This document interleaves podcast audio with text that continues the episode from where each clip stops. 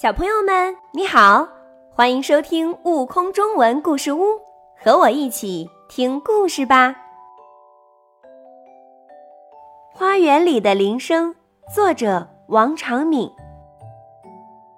自从好朋友大白兔去南方之后，小白兔就整天待在苹果园里，哪儿也不想去。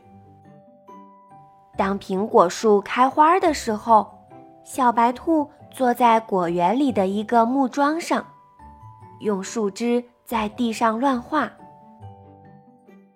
突然，它的耳边响起了叮当叮当的声音，像山泉一样悦耳动听。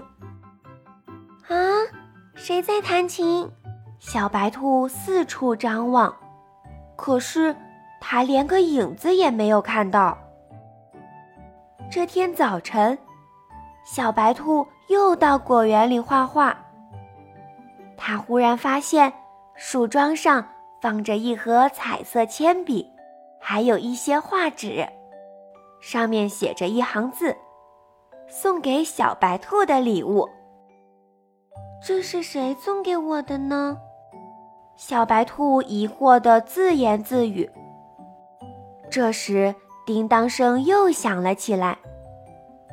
听着悦耳的音乐，他又想画画，于是就在画纸上画了起来。你画的真漂亮！一个轻柔的声音飘入小白兔的耳朵里。喂，是谁在说话呀？小白兔再一次四处张望。可还是什么也没看见。小白兔又埋头画画，它画了一张又一张，都整整齐齐的放在树桩上。到了下午，树桩上就有了一沓画。它用石板压好，回木屋休息去了。第二天一早，小白兔惊奇地发现。苹果树枝上挂满了他的画，画上是各种颜色的玫瑰花，正在枝头上迎风摇摆，还隐隐约约飘出了玫瑰的花香。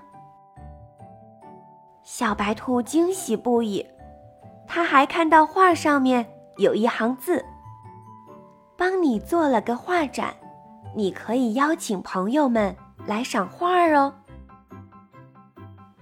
我的画有那么好吗？谁会喜欢我的画呢？小白兔不自信地想。不一会儿，山羊、松鼠、梅花鹿、红袋鼠嘻嘻哈哈地跑来了。小白兔，小白兔，谢谢你邀请我们来赏画。山羊高兴地说。我我什么时候邀请你们了？小白兔挠着后脑勺，害羞地问。大家都把口袋里的请帖拿了出来。小白兔瞪着大眼睛，惊奇地说：“啊，真像我写的字。”很快，他又使劲摇着头说。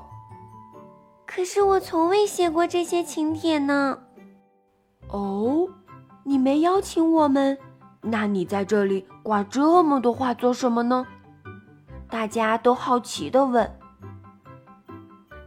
就在这时，叮当叮当的声音又响了起来。朋友们听到这优美的音乐，都情不自禁的跳起了舞。当叮当声停止时，大家惊叹道：“哇，小白兔，你的果园里还有这么美妙的音乐呀！”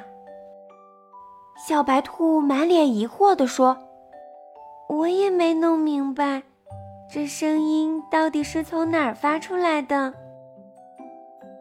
小白兔忽然感觉到，可能有谁住在它的果园里，于是它大声喊道：“喂！”你是哪位朋友啊？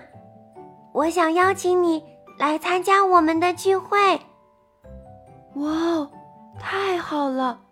我们也被邀请了。熟悉的声音再次飘入小白兔的耳朵里。可是，小白兔还是看不到他的身影。不一会儿，呼呼，两个黑球滚了过来。只见两只黑兔出现在大家面前。哦，原来是你们呐！小白兔惊奇地打量着这两只黑得像墨一样的兔子。小白兔，对不起，我们太喜欢你的果园了，又怕你不欢迎，所以就悄悄住了下来。大黑兔害羞地说：“非常欢迎。我想知道，为什么之前我看不到你们？”这是因为我们穿着隐身衣，看，上面还缀有小铃铛。当我们跳舞的时候，铃铛就会响起美妙的声音。小黑兔自豪地举起一件雪白的、超薄的衣服，它一边笑嘻嘻地说着，一边把衣服穿到身上，瞬间，它就消失得无影无踪了。大家只听见叮当叮当的声音再次响起来。哇，这么神奇的隐身衣呀！朋友们都惊呼起来。小白兔终于明白了，原来是这两只黑兔在帮他摆脱孤独和寂寞。从此以后，小白兔和两只黑兔幸福地生活在美丽的果园里。小白兔的画儿越画越漂亮，叮当叮当声也更加响亮了。更多精彩有趣的故事，请关注订阅“悟空中文故事屋”账号，快来听故事吧！